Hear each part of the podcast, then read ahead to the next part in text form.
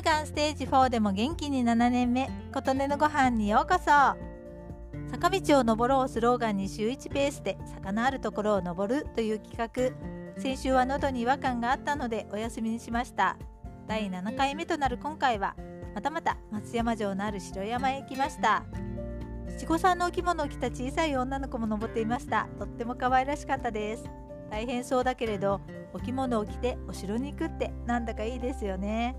今回は今までよりもたくさんの方が来ていました。暑くもなく寒くもなく良い季節だからでしょうか。紅葉を楽しむにはちょっと早いけれどあちらこちら赤や黄色に葉っぱが色づいてきていてそれも良かったです。もう少ししたらまた行ってみようかなと思いました。今回城山に決めたのは実はもう一つ目的がありました。メニューというアプリ皆さんはご存知でしょうか。最近広告をよく見かけますよね。UberEats のような宅配システムです。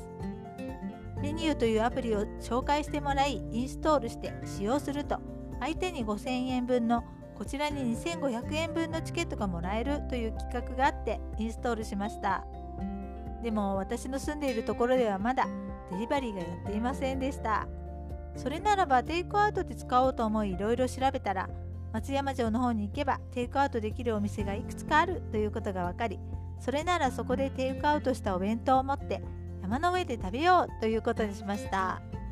そう言っていたもののちょっと肌寒い気がしたので山に登ったところで注文して降りて受け取り帰って食べようということに変更しました。